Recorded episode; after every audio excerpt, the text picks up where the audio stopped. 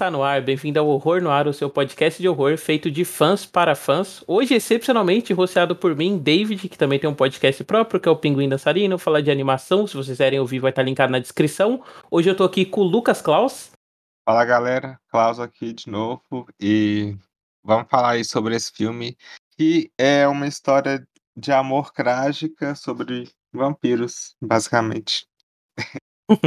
e o Christian Barbado. Na escola a gente costumava cantar uma música sobre um vampiro que era muito doido e bebia sangue não muito convencionais. Me lembrou um pouco a história desse filme. Ô Christian, uma dúvida, Barbado é seu sobrenome mesmo? Meu sobrenome mesmo.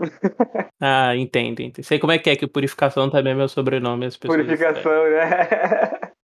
É, e como o Klaus adiantou, a gente vai falar hoje do sede de sangue, né? O thirst ou bchauk, em coreano, que eu chuto que a pronúncia seja essa, né? Eu não joguei no tradutor para saber, mas esperamos que sim. E para quem não se lembra do filme, sobre o que ele fala, Christian? O filme fala sobre um padre, é um padre bem é, assim, idealista, e ele se torna voluntário num projeto para o desenvolvimento de vacinas que a gente não sabe, para um vírus mortal que não é muito elaborado no filme que exatamente é. Durante o experimento ali, ele acaba é, perdendo muito sangue ali num, num, nos procedimentos envolvendo esse, esse experimento e é posto nele um sangue que coincidentemente é um sangue de um vampiro. E sendo um sangue de um vampiro, ele também passa a ser um vampiro.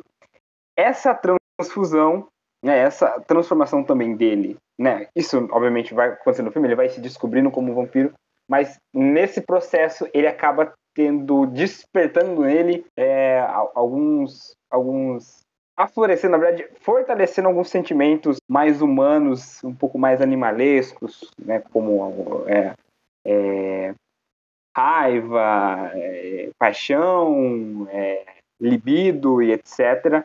E ele também tem, é, para se manter vivo, ele precisa de sangue como qualquer vampiro. Tá mais ou menos isso a sinopse, não sei se ficou muito perdida. Não, não, acho que deu pra entender bem, tá tranquilo. Então, tudo bem. É, só queria fazer uma adição que eu acho interessante na, na sinopse do filme, que, tipo assim, né, ele fez essa transfusão de sangue, ele foi, tipo, o único sobrevivente de, acho que 500 ou 50, não tenho certeza, porque a tradução da legenda que eu peguei tava meio estranha.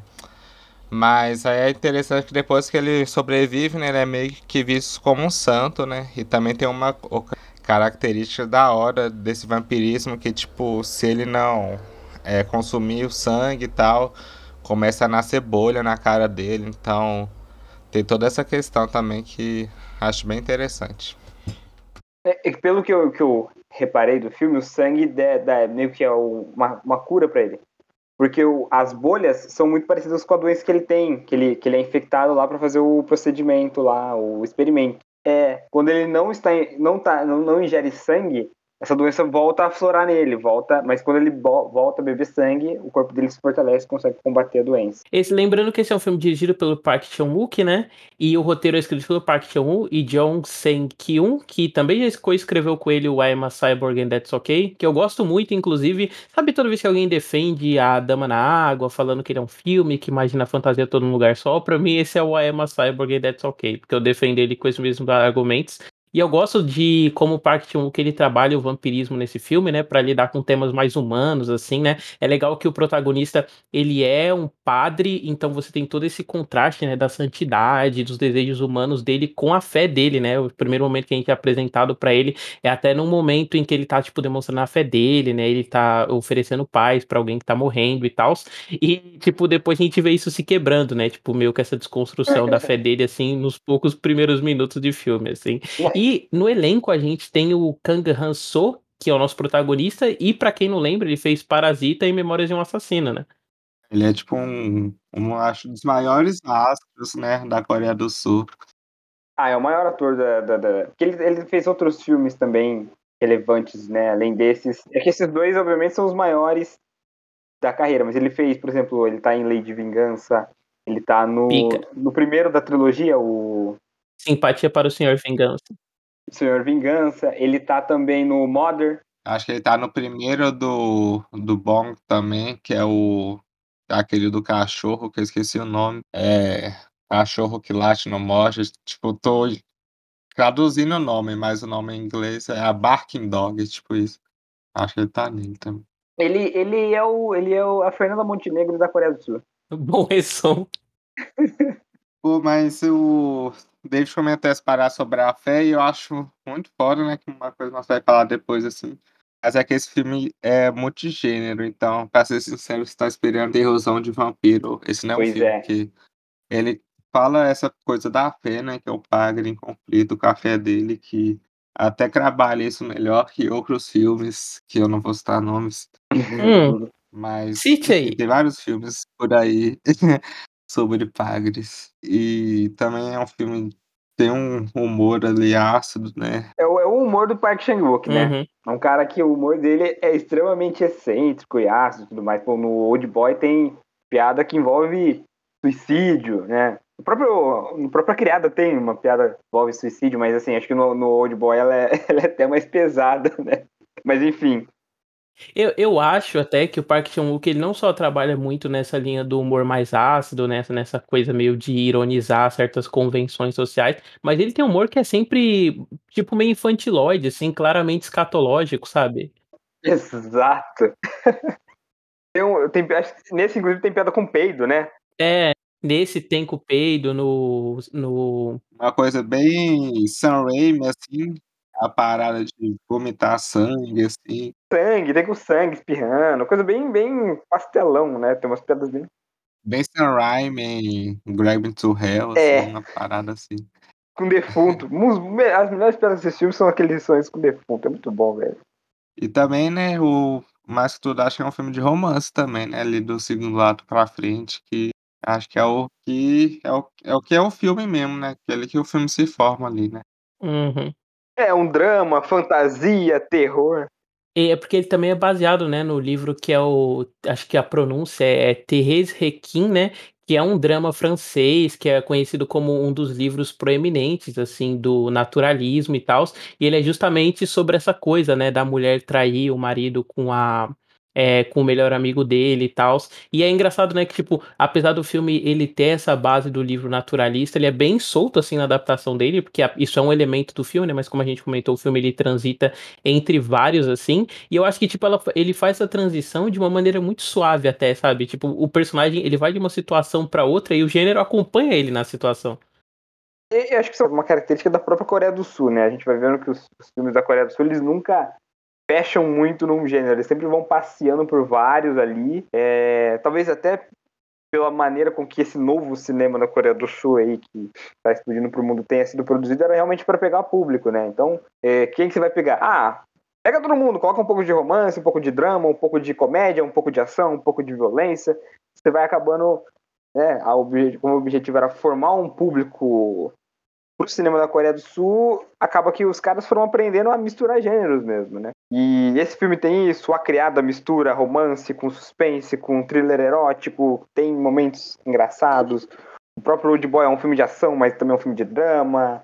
É um filme mega filosófico, né? E também acho que uma característica do, do- dos filmes do Park Chan-wook, no caso, é que eles conseguem, mesmo em todos os gêneros, a, trazendo um de reflexão. Mesmo na piada escatológica, às vezes ele consegue tirar uma reflexão. Talvez venha da própria formação do Park Chan-wook, né, que ele é formado em filosofia. Então, os filmes dele sempre vão ser bastante profundos em algum sentido.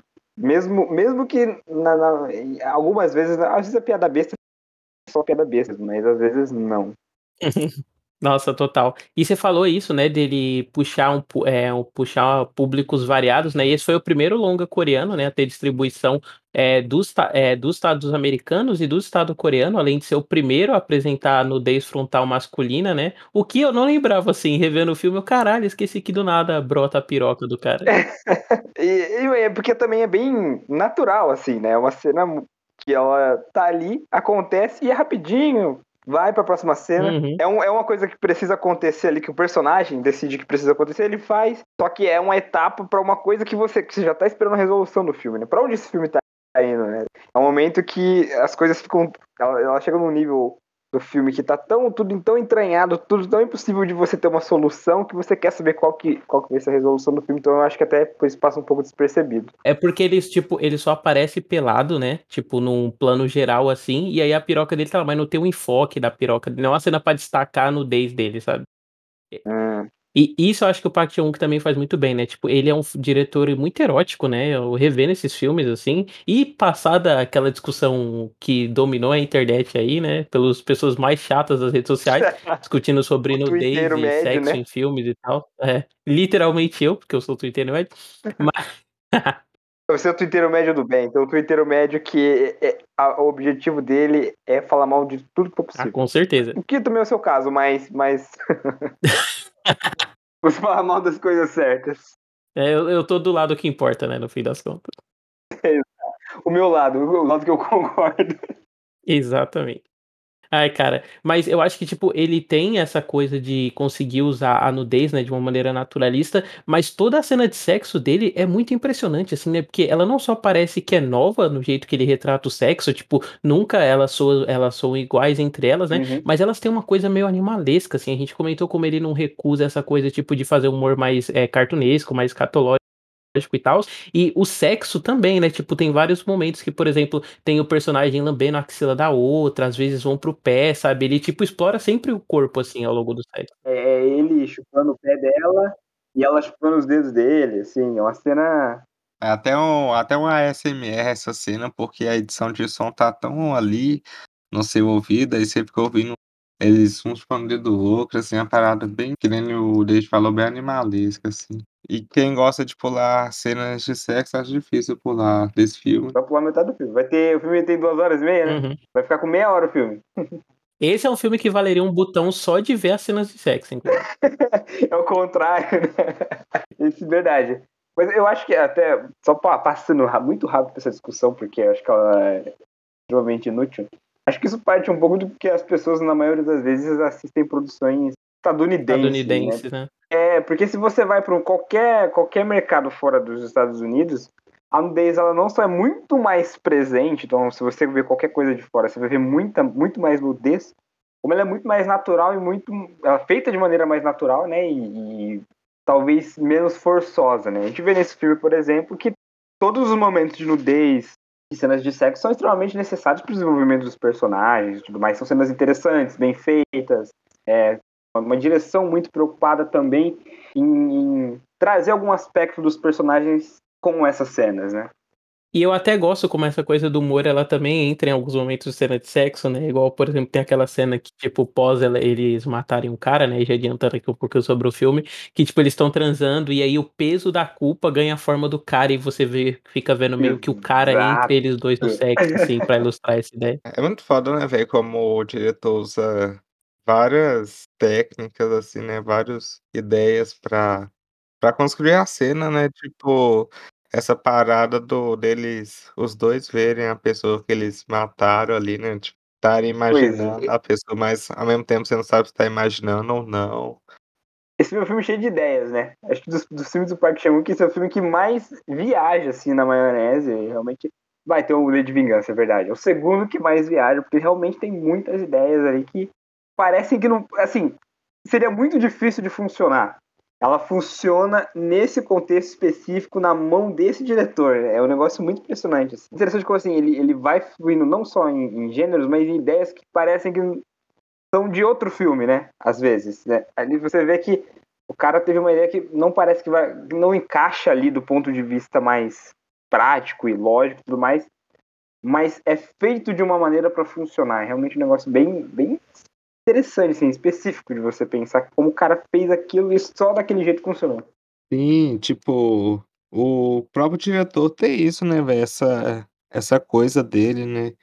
De misturar muitas coisas e, tipo, ideias e, e plot twists ali que acho que o David tinha perguntado, né, antes da gravação, nós tava parando assim o podcast, se isso funciona dentro do filme, acho que funciona muito bem, sabe? Ele consegue utilizar todas esses, essas coisas assim é, na, na hora certa e de maneira certa, sabe? Até tipo a própria coisa de vampiro, assim, né? Pra quem que né, vampiro é o terror do filme, então para quem for ver o filme interessado em ver um filme de vampiro diferente, vai vai ver muita coisa da hora, tipo, porque além das tropes comuns, né, sobre vampiros, tipo, não poder sair no sol e tal, tem umas coisas muito interessantes, tipo, o jeito que o padre acha para beber o sangue das vítimas, né, que ele rouba o sangue do cara no hospital, assim, e fica bebendo, tipo Pois é. E é de um cara que ele ele alega, né, que doaria pra ele porque alimenta os famintos e tal. Exato. Não, e é, e é interessante porque a gente vê que, esse- que é um padre, é um cara da fé, é um cara que se, se voluntaria no, no, no, no- num experimento que todo mundo que participou morreu.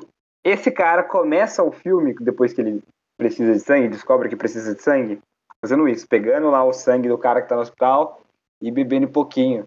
E você vai vendo que ele tem os, as- os códigos éticos e morais dele ali que ele não para de respeitar. E a gente vai vendo ao longo do filme esses códigos sendo quebrados aos poucos, né? Literalmente começa o respeitador de casadas, né, e aí termina como Exato, exato. E, e é legal, é a evolução do personagem tá muito na desconstrução dele, né? Ele vai deixando de ser. Por mais que ele continue com esses códigos éticos e morais, a gente vai vendo ele violando eles e se desculpando. E a culpa tem a ver com a fé e tudo mais. Assim, é realmente um negócio muito amarradinho o roteiro do filme nesse sentido, assim. Uhum. É, só contextualizar a galera que tá ouvindo ainda e, e não viu o filme e tal. A partir do segundo ato, esse padre, né, ele, ele meio que é, reencontra um amigo dele, né, que tá até com câncer. E ele meio que acaba curando o cara do câncer, né, que é outro ponto que achei interessante, assim, que o cara realmente... Eu, eu acho que foi só coincidência, né, que ele curou o cara, mas enfim. Não, não, é, ele até, ele até fala, né, que as coisas que ele faz, as curas que ele ministra são mais por efeito placebo do que qualquer outra coisa. né? Tipo isso. É, e- e é da hora que o filme também não tenta muito ficar aprofundando nisso aí, não, né? Não é interessante pro filme, né? É, tipo, não gasta tempo nisso aí. Ele reencontra esse amigo dele, né? E esse amigo dele é casado com essa, com essa mulher, né? Que, tá, que ele também conhecia quando ele era pequeno. Que a- é a casada que ele respeita até Ele respeita muito não pouco, respeitar viu? mais, né? E é, ela tá infeliz na vida dela, aparentemente por vários motivos que você vai ver no filme, mas eles acabam tendo uma atração ali e, e junto com a libido de vampiro dele, nessa sede, não só de sangue, assim, de- essa sede que ele tá tendo, aí eles acabam se envolvendo ali, é aí que ele começa a quebrar algumas em nome do amor. É, já é a primeira que ele quebra ali, talvez. Antes do sangue, eu acho que a primeira que ele quebra é essa aí. Que é do. do que ele é um padre, né? Então ele, ele quebra o celibato, mas não só isso, né? Ele, ele tá, tá sendo, ah, não, sendo parte de um, de um, de um ato ali de adultério, né? É, inclusive, ele deixa de ser um padre depois, até. Exato, exato. O a Fleabag aí assistiu esse filme aí, que ela assistiu esse filme é brincadeira. Caralho, várias rimas aí, porque quando eu tava revendo o filme, eu tava revendo em cal com um amigo meu, né? E ele falou: Olha aí quem começou essa onda de padres gostosos. De Padre Gato, né? Muito antes de Padre Fábio de Mello, muito antes. Falando sobre padres sobrenaturais também, né? Tem um padre de Silver Bullet, o lobisomem, e esse padre vampiro, já dá pra fazer uma Dá, dá. Um Fred versus Jason, só que com padres monstros.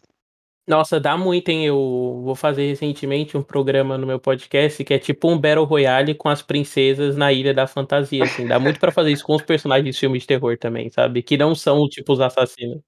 Dá, dá. É, é. Dá pra fazer com briga de Final Girls, por Nossa, exemplo. demais, Assim, hein? já que é rivalidade feminina igual você tá fazendo com as princesas. É Laura Strode.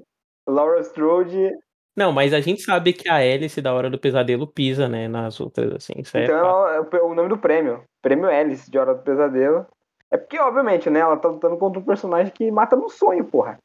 Não, mas ela vai adquirindo a habilidade de karatê do irmão e outras coisas. Enfim, né? A gente tá divergindo. Vamos voltar pro É, vamos, vamos voltar pro filme. É. Eu separei aqui o filme em ordem cronológica, né? Eu acho que a gente, seguindo ele por ordem de acontecimento, a gente consegue comentar melhor as coisas e tal. E de primeira a gente é apresentada, né, o padre que é o Sang Hyun, a gente ficou o tempo todo chamando ele de padre, né, porque como vocês perceberam a gente não é fã de a gente não é muito fã de K-pop, nem de dorama, então não acostumamos com a pronúncia dos nomes coreanos e ficamos só chamando pela alcunha, né, tipo, a a esposa, o padre, mas enfim, é, a gente é apresentado a ele, né, como homem de fé inabalável, ele traz conforto aos moribundos, né, como eu comentei mais cedo, só que quando a gente vê eles na cena das igrejas, né, tipo, eu uma coisa que eu já achei engraçado logo do começo, né, tipo assim, ele é um padre, o conforto que ele oferece é espiritual, mas quando a freira vai se confessar pra ele, ele fala pra ela tomar antidepressivos, né, e é muito legal que ele ainda fala: "Ah, eu espero que Deus consiga agir através da ciência, assim, e te curar com antidepressivo", e depois ela dá uma comida de rabo nele, né, falando que ele deve se ater só ao que é espiritual e tal. Ah, e o mais legal é que, lá para o final do filme, ele fala tipo: "Ah não, que eu que eu sei quem quer se matar, que eles se confessaram, eu só tô ajudando eles". Uhum. Justiça.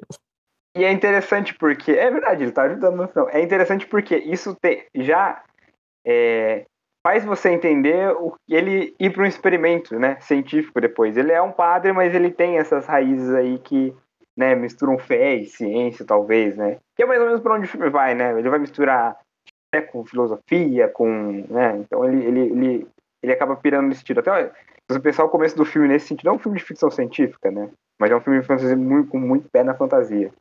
Sim, sim, acho que até o retrato visual dele mesmo, assim, depois mostrando os vampiros saltando e tals, tem essa coisa Exato. mais poética do Tigre e o Dragão, por exemplo.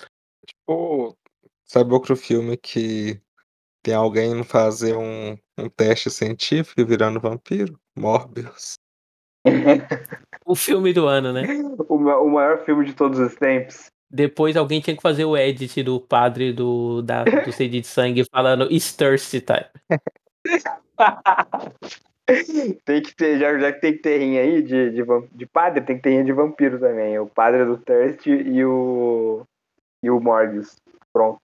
Ai, cara. Ah, e uma coisa que eu gosto bastante, assim, desse começo, né, e desse pedaço em que ele se candidata pra receber o vírus Emanuel, é que eles têm um diálogo, né, uma discussão, assim, sobre sobre meio que virar um santo, né, tipo, e sobre suicídio, né, e ele fala como o suicídio é uma coisa que é mais condenada por Deus do que o homicídio, né, porque ele é o ápice do pecado e isso se reflete no final, né, com o caminho que ele toma. Exato, né, ex nossa, é esse filme é muito filosoficamente, né, a filosofia que o filme propõe, eles tudo é um tem um payoff no final. Tudo que ele vai propor no começo do filme vai ter um payoff em algum momento, vai ser vai vai retornar, né. Eu acho que essa é a grande, assim. É um é um é um diálogo Várias nuances filme. Exato, exato. Que é um diálogo que pode passar despercebido, né. E aí só que lá no final, se você volta e você vai relembrando essas coisas depois do final do filme, realmente é um negócio que é muito muito engrandecedor para o filme. E eu acho foda, assim, como no começo a gente percebe claramente que ele tem esse desejo por ser um mártir, né, tipo, até o jeito que ele se candidata para o experimento, o jeito que ele reza, assim, tipo, dá ele dá a entender que, tipo, ele tá tem ele não intencionalmente ou intencionalmente, dá pra gente discutir, ele tá querendo se matar, mas de uma maneira que santifique ele, né, e aí, tipo, Aham. eh, o filme ele é quase uma consequência de maldição, assim, né, tipo, é uma bênção, é uma maldição, o filme sempre Ele trabalhando com essa dualidade, assim. Ele provavelmente quer se matar, mas se ele se matar ele vai para o inferno, então ele faz uma coisa, entre aspas, boa, né, ele se voluntaria, então ele se sacrifica, e ele morre, e aí ele ao invés de ir para o inferno ele vai para o céu, ele tentando, assim, burlar as regras ali. Só que não dá certo, acaba virando uma maldição, né. Lembra até um um episódio de de de Twilight Zone, que o cara ele faz um acordo com alguém, que é que ele vai viver pra sempre, só que se ele não quiser mais viver pra sempre, ele vai para o inferno, né, a alma dele fica com a pessoa que é, obviamente é o diabo no no filme todo. E aí é basicamente isso, a vida dele passa a ser tão detestável que ele aceita no final, enfim. Esse naquele episódio do Chaves, do Xirrin Xirrão do Diabo também? Hum, qual que é esse? Não entendi. Aquele episódio do Chaves, do Ah, Xirrin sim, é Xirrião o do Diabo. tem esse, né. Tem também o do do Fausto, do Chaves também, que é bem parecido. Uhum. É é porque eu acho que isso é o arquétipo faustiano, né, da pessoa que, tipo, ela tem esse desejo realizado e o Eh, também tem se vira uma maldição, né. Uhum. Eu lembro que tem isso em Sandman também, né, do cara que, tipo, a morte e o e o sonho apostam, tipo, quanto tempo vivendo ele ia querer morrer, e aí, tipo, ele nunca pede pra morrer, ele chega um momento que a vida dele tá horrível, mas ele continua, assim. Tem do Spawn também, mas no Spawn o cara, ele, ele não tem tempo para pensar, né? São os segundos que ele tá morrendo, ele ouve uma proposta de sim, e aí a vida dele passa a ser eternamente viver, enfim, como servo de Satanás e tudo mais. Uhum. Isso da dualidade religiosa, eu acho muito engraçada como, tipo, o padre ele passa por esse processo de ressurreição, assim, é uma coisa super bíblica, né, e super santificadora, assim, ele até adquire um culto, mas é a partir dessa ressurreição que ele vai se tornar um pecador, né, meio que uma segunda vida de pecados, assim. Exato, exato. E acaba tendo, eu acho que é um filme que vai trabalhar muito no contraste, obviamente para mostrar as contradições ali, né, dele do que ele tem como ética e o que, que ele tem como ideal de, de ser alguém, né? E o que, que ele faz, o que ele pratica, né? Mas também tem o contraste de, por exemplo, dele com a. A gente ainda não apresentou a, a moça, né? Que é a esposa do amigo do. do a esposa do amigo dele, que ele reencontra depois. A Taiju. A Taiju. Que ela, eles dois têm uma, uma coisa em comum que é, eles são extremamente reprimidos, teve, tiveram vidas extremamente reprimidas e, e coagidas. Só que ali tem um contraste. Ele foi por opção, ela não, né? E aí você vê como os dois vão lidando com a, vamos dizer, a soltura dessa repressão. Ele de uma maneira um pouco mais tímida e ela de uma maneira um pouco mais visceral, porque ela foi privada dessa vida e ele se privou, né?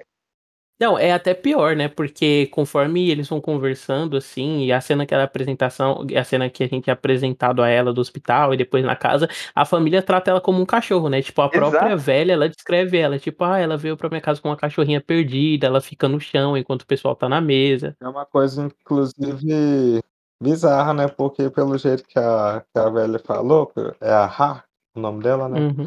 É, ela, ela era, tipo, adotada, né, da família, então era, tipo, que irmã do cara, né, que parece ser mais velho, assim, né, que tem a idade do Pagni, que é o Sahil, e, e depois virou, tipo, esposa, né, então você vê como a vida dela foi bizarra, ela, tipo, viveu nessa casa a vida dela toda e depois, tipo, casou com essa pessoa com que ela conviveu, assim, esse tempo todo, sabe? Até porque ela foi adotada, mas para ser uma escrava ali na casa, né? Ficar claro isso. E essa coisa dela virar esposa é porque ela vira uma escrava ali, sexual. E... Nem sexual, porque ela meio que deixa entender que eles não eram sexualmente ativos, né? Então, acho que ela tava meio que nesse estado mental de castração mesmo, né? Isso explica um pouco também o tom animalesco da, do, do, sexo deles, né? Ela porque ela sempre foi tratada como um animal mesmo, e ele porque ele virou um, um animal, né? Um, um, morcego, vamos dizer assim. Ele virou um monstro, né?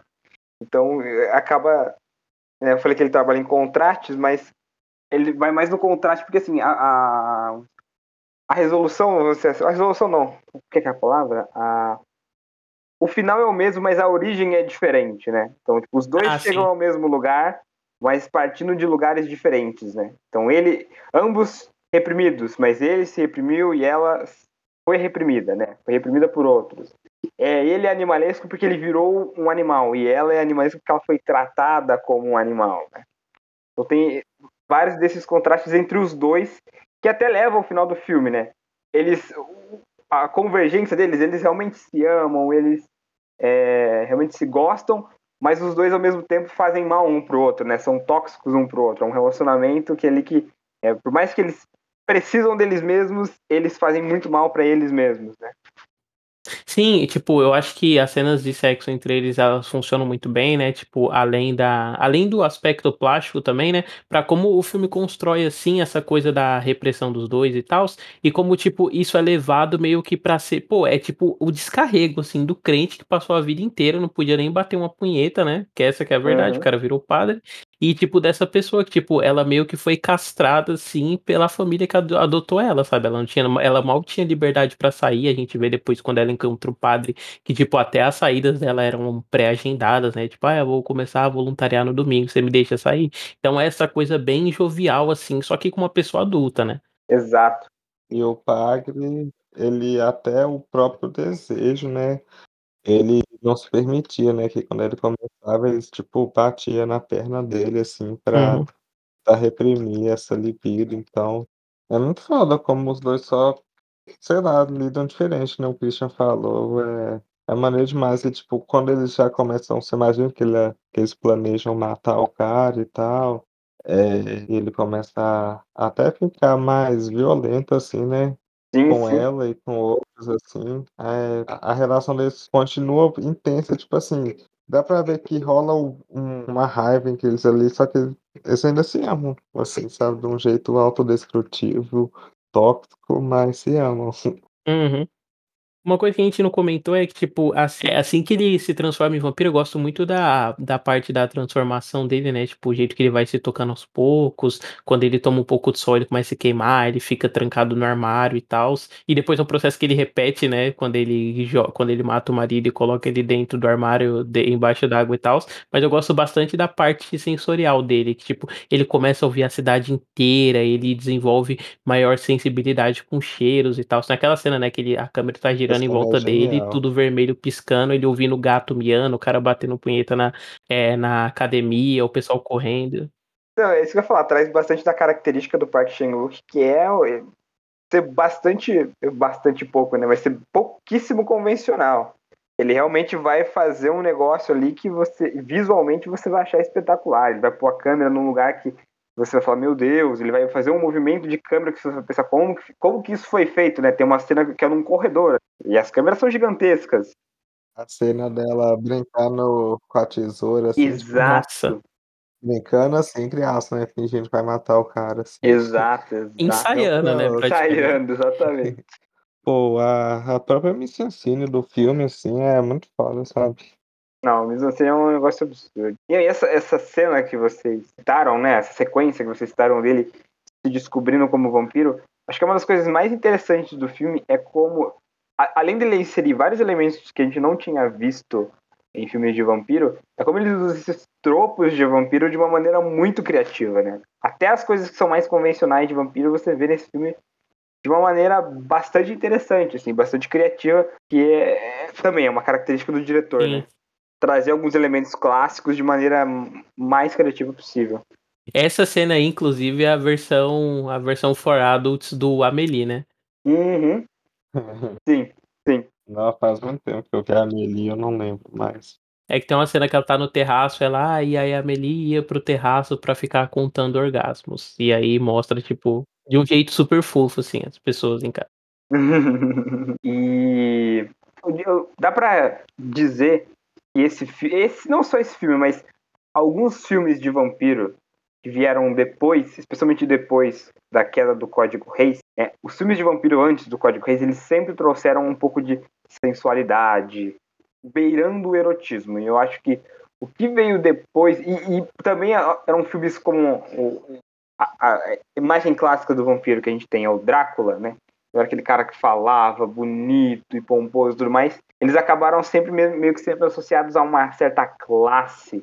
Então, acaba que você tem algum, alguns vários filmes de vampiros que buscam uma certa filosofia por trás desse, usando esse personagem, né? não só por trás dele, mas usando esse arquétipo do vampiro para pensar em coisas da sociedade e também quase sempre esse elemento do erotismo, né? Então, é, o vampiro quase sempre tem uma sexualidade bastante aflorada, né? Isso depois do Código Reis, né?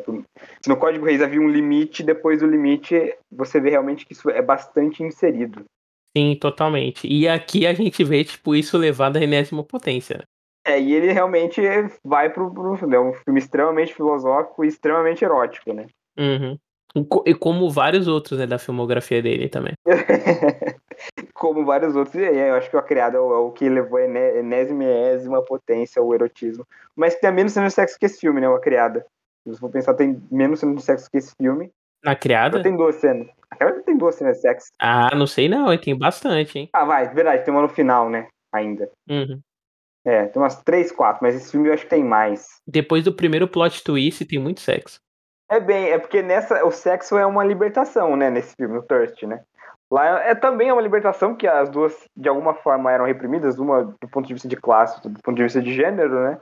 E aquilo é uma libertação para as duas, e é mas, mas é muito mais a paixão das duas ali que ficou tão insustentável que elas não conseguiram se conter e aqui é muito mais essa repressão, os dois se reprimiram tanto que uh, encontraram-se os dois ali cheios de, de tesão acumulado e fizeram o que fizeram, né? Do jeito que fizeram. Sim.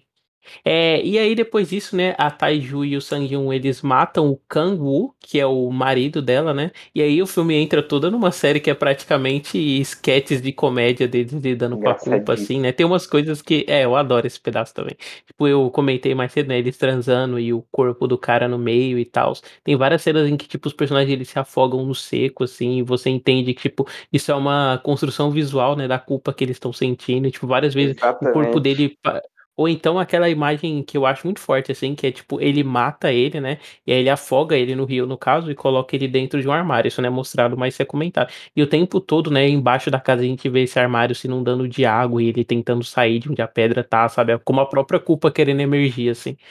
Exato. É, é, tem uma coisa meio mal comparando, né? Você não, pode parecer uma comparação que não faz sentido, mas é um pouco Cronenberg de você transliterar coisas que são muito vagas, né? Então, culpa, você falou assim, da culpa querendo emergir. Como é que você faz a culpa querendo emergir? Então, é o corpo do cara querendo empurrar uma pedra. Tá, então, é, é uma coisa que o Cronenberg faria, de transformar uma, um conceito muito.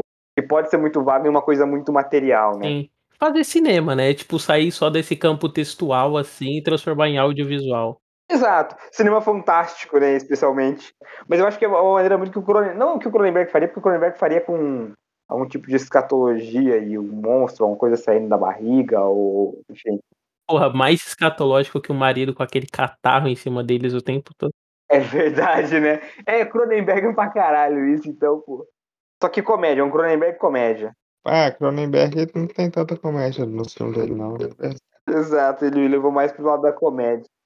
Tipo assim, tem, mas, tipo, não. Não nesse nível. Não é tanto. Assim. É, não é uma coisa tão cartunesca assim, mas é um humor pontual. Vendo o filme dele, você percebe que são filmes muito engraçados, assim. Tem, tem muito humor, sim. Tipo, o, o Jeff Goldblum em a, em a Mosca é bem engraçado. No Videodrome também, sabe?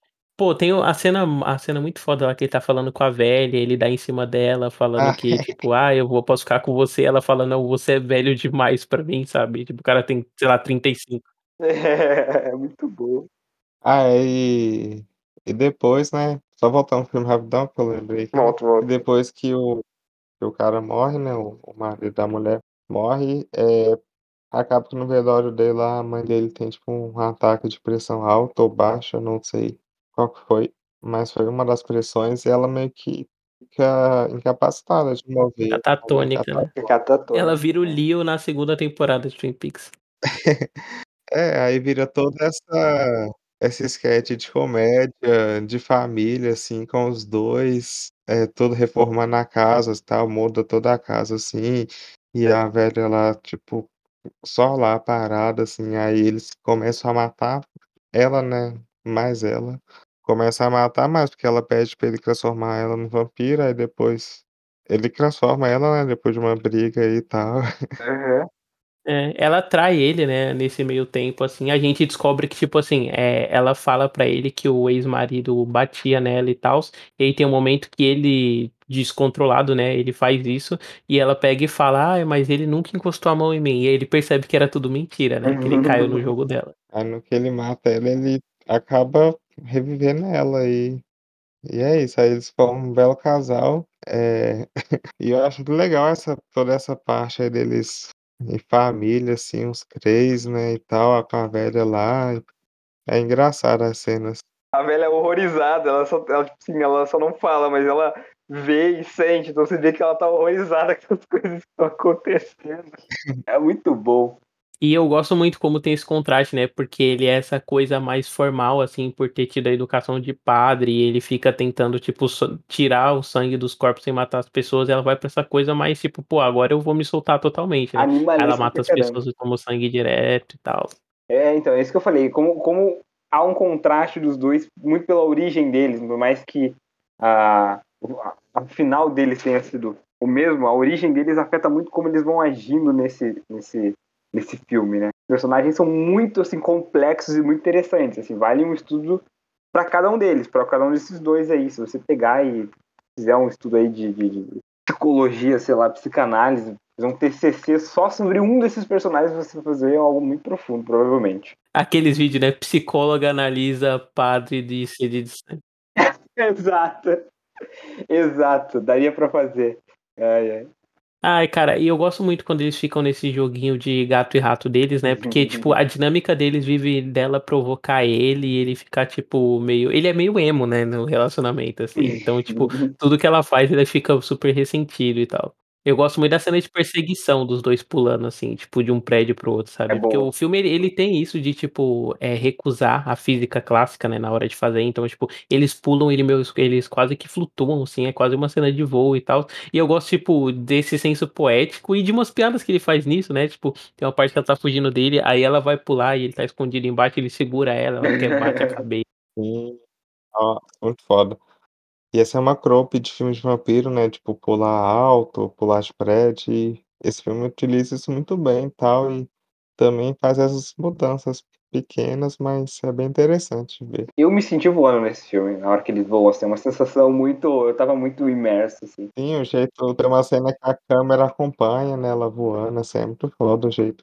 Exato, exato. Então foi, foi mais ou menos aí mesmo. Esse filme, assim, por ele ser muito diferente, eu esperava, obviamente, uma outra coisa desse filme. Acho que muitas das pessoas que vão ver esse filme esperam um filme e tem um filme completamente diferente do que. E tem 10 filmes em um, né? Exato, tem 10 filmes em um. Eu acho que eu, eu fui gostando dele conforme eu fui pensando nele. Ele, com o tempo, foi amadurecendo na minha cabeça. Mas duas das coisas que eu mais gostei foram essas cenas de, de deles pulando, tudo mais, várias coisas, na verdade. Esse filme tem muita coisa para gostar. E dessa cena que, que, o Klaus citou, dessa cena não, mas dessa sequência deles é, adaptando a casa pra, pra vida deles, né? É, acho que é uma das coisas que eu não esperava ver num filme de vampiro. Esse tipo de. Como que seria a casa de um vampiro, né? E aí é só eles mudando a casa ali pra, pra, pra ficar melhor para eles e tudo mais. Eles constroem uma sala branca, né? Tipo, sabe-se lá por quê, né? Ah, é verdade, ela explica pra. É pra emular a luz do sol, né? Já que ela não vai sol. mais ver o sol, ela quer, tipo, ver o sol dentro de casa. Assim. Uhum. Isso faz é, muitas coisas boas pra Miss Cine, né? Tipo, tem uma cena que ela vomita sangue e vai só pelo chão branco, assim. Exato. Nossa, muito foda isso.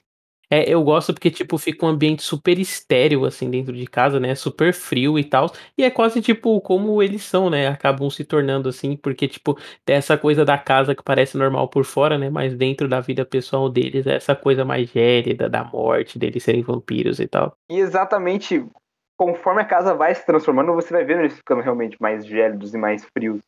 Né? Não que eles já não sejam quando eles vão construir a casa, mas você vai vendo realmente que ele, ele realmente é o personagem que mais vai esfriando, porque a gente já vê que a, a Taiju, ela já é um pouco mais animalesca e mais fria e tudo mais. E a gente vai vendo esse padre realmente perdendo um pouco da humanidade que ele tem e vai realmente virando o, o monstro, né? O vampiro, o monstro vampiro mesmo, né? Sim. Mas o que eu acho mais interessante é que ele tipo, nunca vira um monstro de verdade, né? Ele, tipo, até no final ele tá conflituoso, assim, com essa ética dele, o que acaba no clímax do filme, né, que, pra quem não viu, viu o filme ainda, esse é o spoiler, os dois, depois, né, de meio que arrumaram uma confusão, né, que eles tinham matado um médico lá, que ela queria sangue, mas eles tinham esquecido que eles tinham uma partida de Mahjong, é assim que fala, que é esse jogo japonês, né? Isso. E com uma galera aí que é muito engraçado até essa turminha aí. É tipo a galera que vai jogar dominó toda quarta com eles, né? É tipo um equivalente aí. Os velhos, né? Mas enfim, essa turminha aí vai lá, né? Aí a, a velha tá catatônica, mas ela ainda consegue mover o dedo, né? Que é tipo o cara de Breaking Bad mesmo, né? Sim. Na verdade, ela consegue mover o dedo porque a Taiju, não sei se vocês lembram, mas tem uma cena que ela tá, tipo, fazendo um suco, assim, né? E ela esfrega, ela corta o dedo. E aí um, uma gotinha do sangue dela, vampiro, cai no suco que ela dá pra velha, né? Então dá a entender que ajudou na regeneração, assim. Verdade, agora eu entendi. Na hora que eu ouvi essa cena, eu achei que era, tipo, o sangue se curando e sumindo, mas isso faz mais sentido. e aí, né, o que pega? Essa a Vera começa a escrever com o dedo, assim, né, e tá sangrando de tanto ela mexer nas coisas, assim. Aí começa a rolar todo um jogo de adivinhação entre os convidados e a velha. que no livro, né, eu estava olhando aqui no Google, tem um desfecho diferente, né, que eles meio que só acha que a velha tá escrevendo o nome deles, eles pensam: "Ah, estão cuidando bem dela". Mas aí no filme, né, eles meio que diz que já sabe que eles matou ela, ela matou o filho dela, né, aí acaba morrendo todo mundo, os convidados, tudo. E nessa matança, aí que nós vê que o Sang-hyun não é tão monstro assim, porque ele meio que acaba impedindo isso, né, e acaba brigando com ela ali e uma deixando uma pessoa viva ali, então, é, achei da hora isso, né, que tipo assim, não sei porque deixou só uma viva, né, mas É porque ela já tinha matado os outros, né. É, foi basicamente isso, né, ele não conseguiu salvar a tempo. Nossa, até eu gosto da cena que ela mata o primeiro cara, porque o cara é arrogante, né, tipo, a velha fala que ela matou o filho, e aí ele fala: "Nossa, ela é uma criada e ela tem esse nível, eu vou embora porque o cheiro de merda me incomoda", ela dá um tapa e quebra o pescoço dele com tapas. Sim, o pescoço do cara vai pra trás, assim, muito muito foda essa cena. Aí depois disso que vai no clímax, né, que eles vai pra uma fuga os 2, só que ele acaba enganando ela e acaba com os 2 morrendo no deserto. Uhum. Não, é, ele não só se mata, como ele mata ela, né. É muito engraçado inclusive essa sequência em que eles estão se é muito engraçado, suicídio, né, é isso aí. Mas é muito engraçado. Suicídio e homicídio, né. Mas eu acho muito engraçado essa cena, porque, tipo assim, ela não quer morrer, né, ele quer que os 2 se matem juntos e ela fica negando, aí, tipo, ela se esconde no porta-mala do carro junto com ele, aí ele vai lá e tira a porta do porta-mala. Aí ela Joga cava um fora, né. buraco no chão e vai pra baixo do carro, aí ele afasta o carro. E eles ficam nessa briga, assim. Até ela se render e aí, tipo, eles perceberem que o melhor é os 2 morrerem um nos braços do outro aí, uma conclusão super romântica. É romântica e deprim deprimente e melancólica e ao mesmo tempo linda, enfim. É é cabe muito no que a gente, eh, a gente tinha citado deles serem extremamente autodestrutivos, é um casal extremamente autodestrutivo, né. No final, é ao mesmo tempo romântico e perturbador, porque eles realmente se autodestroem, né, eles morrem juntos se destruindo ali, né. Uhum. E aí, tipo, você tem até esse contraste, né, tipo, do homem que queria ser santo e ele meio que se condenando ao inferno. Acho que a última cena ela é bem bonita até nesse sentido, porque, tipo, ele meio que tá chorando sangue, ele vê rios de sangue, sabe. É é bem, tipo, o oposto de como ele achou que ele ia se santificar, assim. E voltando para o começo, né, porque se no começo ele tem esse claro desejo de querer se matar pra ascender como santo, né, a gente descobre que depois de santo e pecador, o resultado dele não podia ser outro, coitado. Pô, na moral, e acaba sendo, acho que a conclusão perfeita para o filme, né, sem falar que a cena final é simplesmente muito linda, né, tipo, a fotografia, tudo, assim, eh, toda o sentimento, assim, da da cena. Muito foda. E acho que é isso, né, acho que nós falamos tudo já sobre o filme. Eh, e é isso. Mas vamos para as notas? Bora então, vamos ficar caveirudinhos? Ô, 4, 4,5 eu tô, tipo, entre esses 2, sabe, tipo, quando eu vi eu vi 4, mas aí quanto mais eu penso é 4,5 e tal, então, vou num num 4,5, porque acho que merece, assim, sabe. É um filme bem bem rico, assim. Como eu ainda eu como eu disse, o filme amadureceu muito depois que eu vi ele, e eu acabei não tendo tempo de rever, e também não faz tanto tempo que eu vi o filme, eh, eu vou manter a a nota que eu dei para o filme quando eu assisti ele, mas eu tenho certeza que se eu rever, ele vai ser 5 caveirudinhos, mas por enquanto, como eu não revi, 4 caveirudinhos. Justo, justo. Eu dei a mesma nota, 5, agora que eu revi eu dei 4, né, da primeira vez eu tinha dado 4,5 e tals, mas vou falar que Uhum. conversando, né, eu tive o mesmo efeito do Christian de, tipo, ir pensando mais ainda sobre ele, ele foi melhorando, então eu também vou de 4,5. Boa. 4,5 então, ótimo filme, muito bom. Eh, então é isso, eu só vou deixar uma indicação de filme de vampiro pra quem quiser ver filme de vampiro, além desse, que eu acho que é um que muita gente já viu, né, até já falei dele aqui, que é o Deixa Ela Entrar, que acho que foi Esse é lindo. lançado em 2008, né, que é o sueco. Ótimo filme, muito foda, assistam ele. O americano também é bem legal, diga-se de passagem. E e você, Christian, quer deixar alguma recomendação? Bom, eu vou deixar uma recomendação de um filme que, eh, não é tão desconhecido, na verdade é um filme até bastante conhecido, até pelo diretor envolvido. Mas é um filme de vampiro legal, interessante também, que também tem ideias interessantes, é bastante filosófico e também traz ele, elementos de erotismo bem menos que esse, mas, mas ainda assim traz. Que é o Nosferatu, o de 79 do Werner Herzog, que é um filme bem legal. Que eu assisti numa mostra do Sesc aqui em, em Bauru. Eu acho que foi a primeira edição que eles fizeram no Bosque, que tem no Sesc daqui. E tinha uns morcegos passeando enquanto a gente assistiu o filme, então foi uma experiência bem imersiva. Foda, muito foda também. Esse filme é muito foda. E já que é pra deixar recomendação, eu vou deixar o melhor filme de vampiro já feito aí, né? Há quem discorde, mas claramente são pessoas tendenciosas e que não dá pra confiar e tal. Que é o The Hunger do Tony Scott, o Fome de Viver, que é outro filme aí com o título em inglês, que é uma coisa só em português, vira tudo uma sequência, né? É, ele é um filme que tem o David Boyle e tem a Catherine Deneuve. O papel do David Boyle é pequeno, tá, gente? Não vai ver, tipo, só pelo David Boyle. Se for pelo David Boyle, vai ver, sei lá, O Homem que Caiu na Terra, ou o Labirinto, que ele aparece mais. Mas é um filme muito foda, assim. Ele é outro filme que, tipo, aborda os vampiros sobre essa ótica do erotismo, né? E sobre essa coisa do, tipo, a dificuldade de ser imortal, sabe? De ser um imortal que não é tão imortal assim, porque o tempo ainda te afeta. Enfim, é um filme bonitão, assim. E esteticamente, ele não deve nada, assim, pro filme do irmão do Tony Scott, né? Que é o Blade Runner. Eu acho que ele pega bem aquela estética meio fria, assim, dos anos 80, sabe? Que você olha e cheio de planos gerais e neon, e neon de fundo, assim. Só que numa coisa mais urbana e natural naturalista, assim, menos futurista. Não é pelo David Bowie, vi pela Catherine Deneuve. E também tem, acho que a Susan Sarandon, eu tenho que pegar o nome da atriz. Tem, aqui. tem a Susan Sarandon. Isso, é que eu não lembro o nome da atriz, mas a personagem dela é muito foda. Uhum. É, então é isso, lembrando que as redes sociais do Horror no Ar você encontra onde, Klaus? Bom, você encontra no Twitter, no Instagram, no Facebook e a gente não posta sempre, mas é isso. Então, se você é um, um dos nossos cinco fãs, você vai curtir lá. Horror no ar. São quatro, um, um, um faleceu recentemente. Isso aí, descansa em paz. Você que faleceu. Será foda, será foda. e esse aí, Horror no ar, Instagram, Twitter, Facebook. E o Pinguim Dançarino tá onde, David?